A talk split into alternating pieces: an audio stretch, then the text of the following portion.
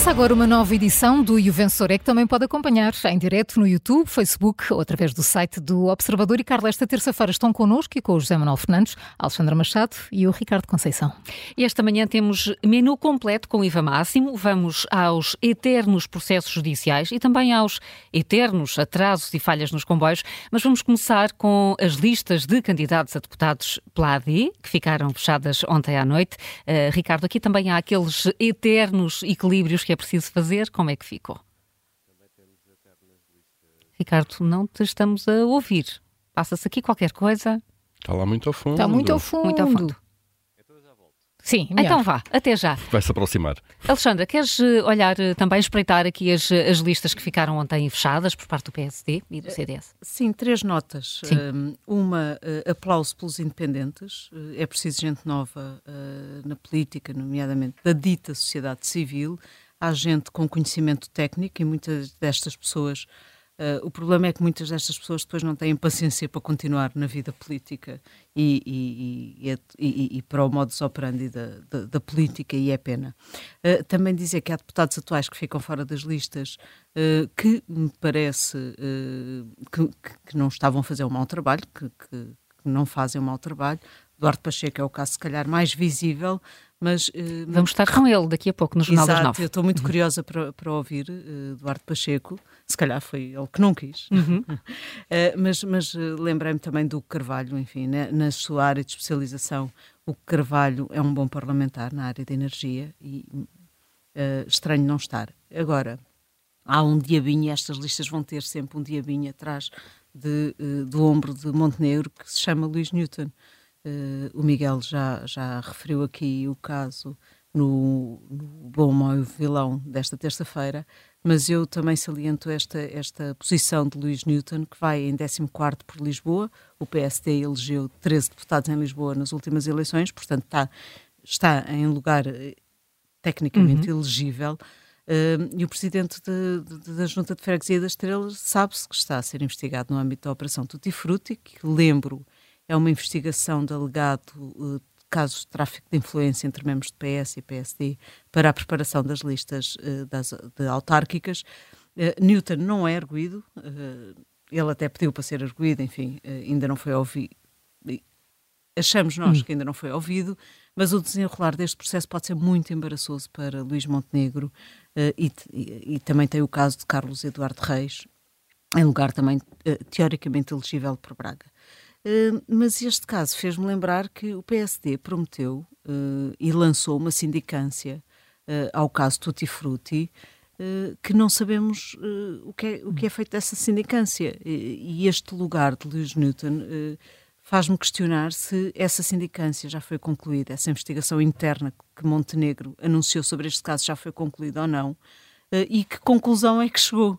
Uh, portanto, estamos muito curiosos para saber se uh, este lugar de Lewis Newton já é um. Se significa um, que houve conclusões. Houve conclusões ou não uh, já dentro agora convinha, do PSD. Convinha que fossem públicas, não é? Exatamente. É exatamente. evidente, estas coisas servem para isso mesmo, não é?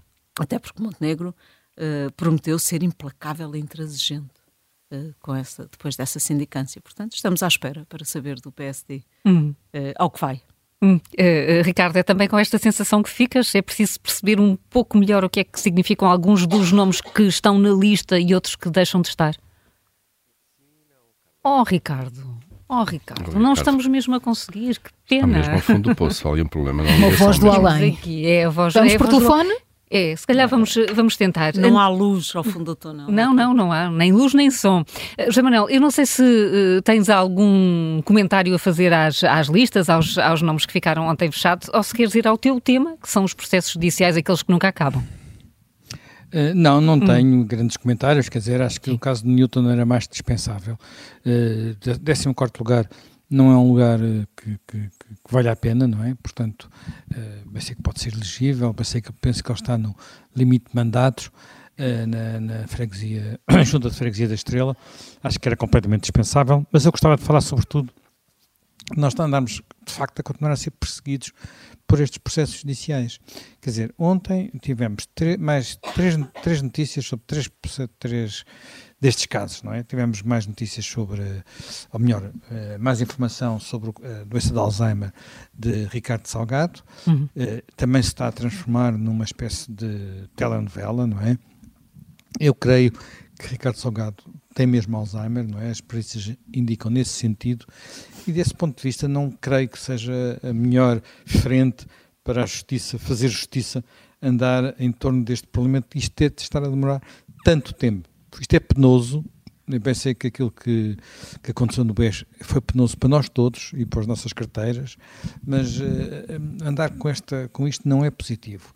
Também, uh, enfim, não é muito edificante o que se continua a passar no tribunal uh, onde está a ser julgado, está a ser ouvido o caso de, de, de Manel Pinho. De repente saem da cartola mais umas cartas inesperadas, pelo menos para mim, não é?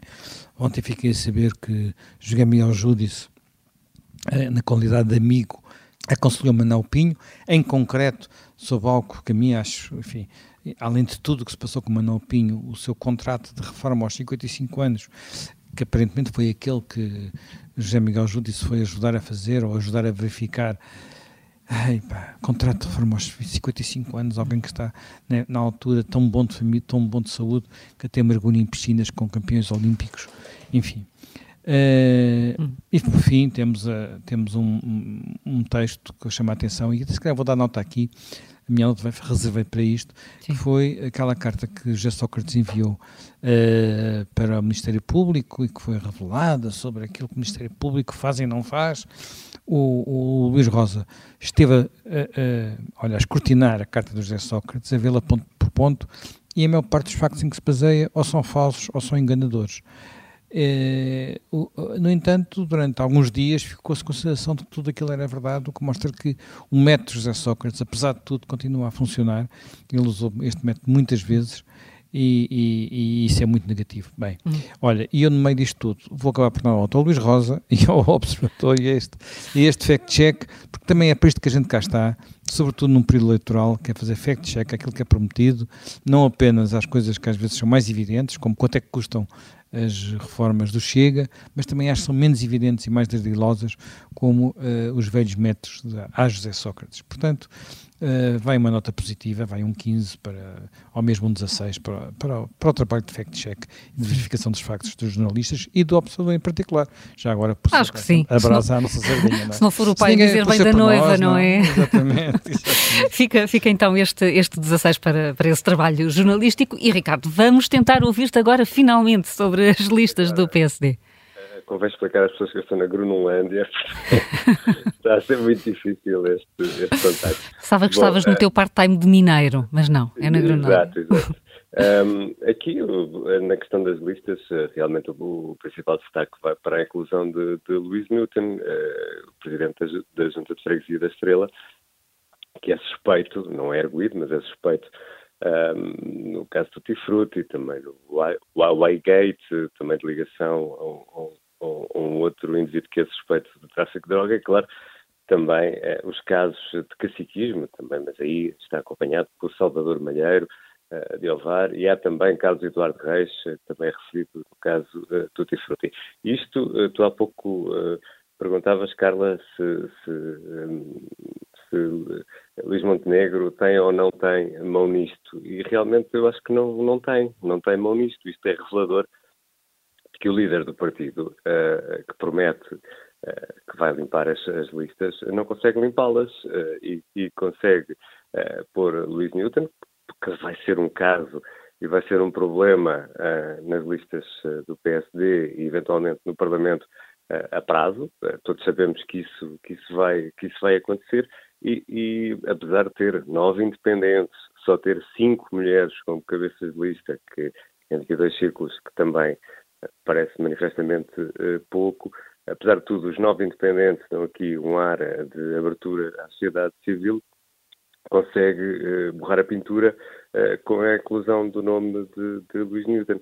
E depois há aqui, outro, há aqui outra questão, um bocadinho, uh, vista um bocadinho mais de, de, cima, há aqui outra questão que é, quando olhamos para o geral da bancada, ou desta proposta de bancada do PSD, tudo isto um, soa a pouquinho, para citar António Costa, e nós olhamos para a bancada do PSD, que tem aqui uma oportunidade de ouro de mostrar o que vale eh, e de ser uma proposta de alternativa ao Partido Socialista nas próximas eleições, e olhamos para isto, para estes nomes, de certeza que há muitas pessoas válidas e seguramente que há pessoas válidas nestas listas, mas depois começamos a olhar para tudo isto e, e, e vemos aqui o aparelho partidário, uh, vemos aqui pessoas que nós não sabemos bem uh, quem são, uh, algumas desconhecemos totalmente, não sabemos mesmo quem elas são, a não ser quem conhece a vida do partido por dentro é que as conhece.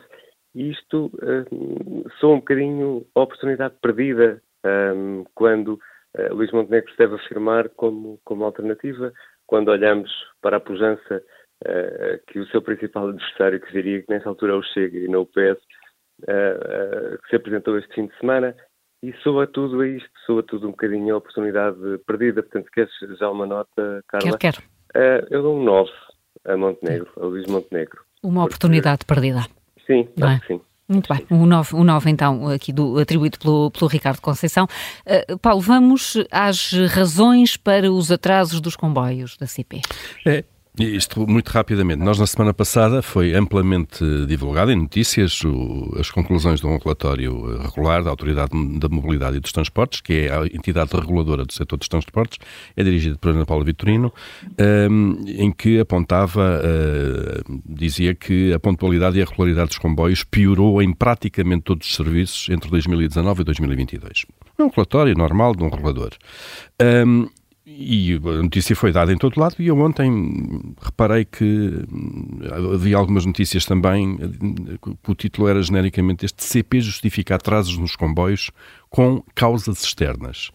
Uh, bom, e eu as causas externas, leio este título, a primeira coisa que me ocorre, lá, inundações, uh, terremotos, uh, portanto, assuntos que sejam completamente alheios à empresa, como é evidente, não é?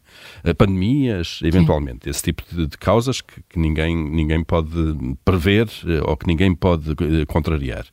E, e, olhando para o comunicado da CP, pedi o comunicado da CP e para perceber que causas externas eram essas, e é um bocadinho sobre isso que eu queria falar.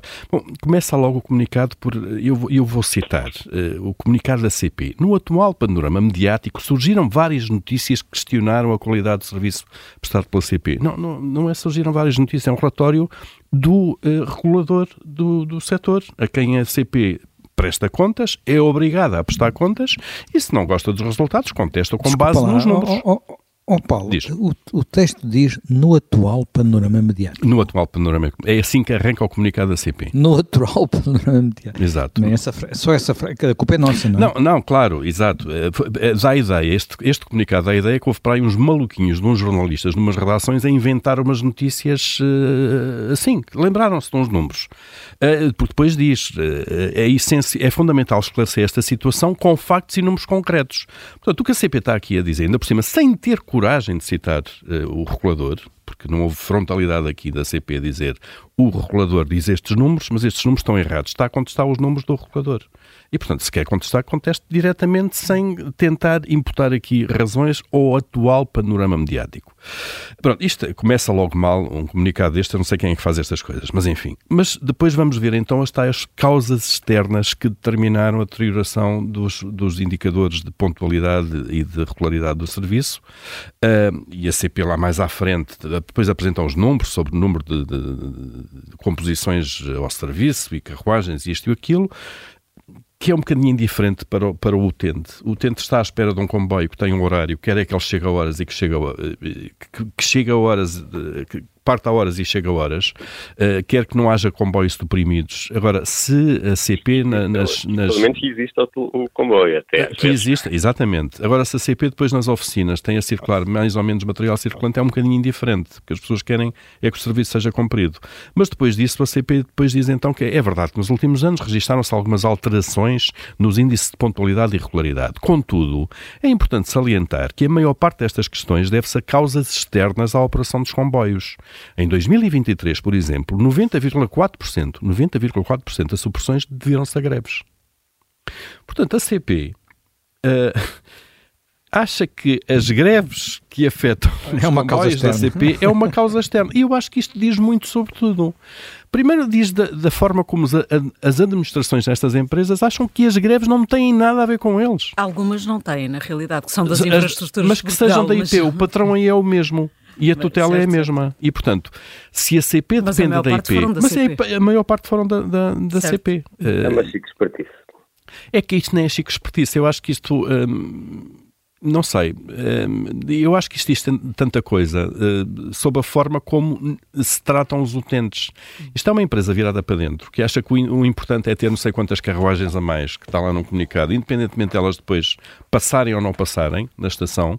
Acha que as greves uh, próprias ou alheias, no caso da, IP, uh, são causas externas e, portanto, eles não têm nada a ver com isso, basicamente. E depois ao desplante de hum, emitir estes comunicados com este tipo de argumentário uh, sem ter a coragem de contestar uh, o regulador. Enfim, Vamos tu, à nota tudo mal feito.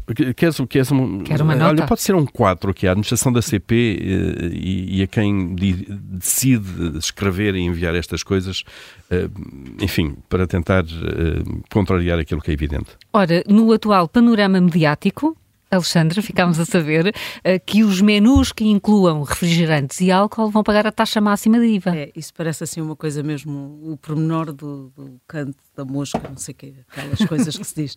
Um, mas mas uh, eu trago este, este caso hoje noticiado pelo Jornal Negócios uh, para, para mostrar mais um caso, são tantos que nós já temos falado aqui, de como a legislação é mal produzida e mal feita. Uh, e então, uh, segundo o Jornal de Negócios, o Governo decidiu, no Orçamento do Estado para 2024, e já está em vigor desde 1 de janeiro, reduzir o IVA das bebidas na restauração de 23% para 13%, das bebidas, exceto bebidas alcoólicas e refrigerantes. ficando à taxa máxima apenas estas dos refrigerantes e bebidas alcoólicas que não o vinho.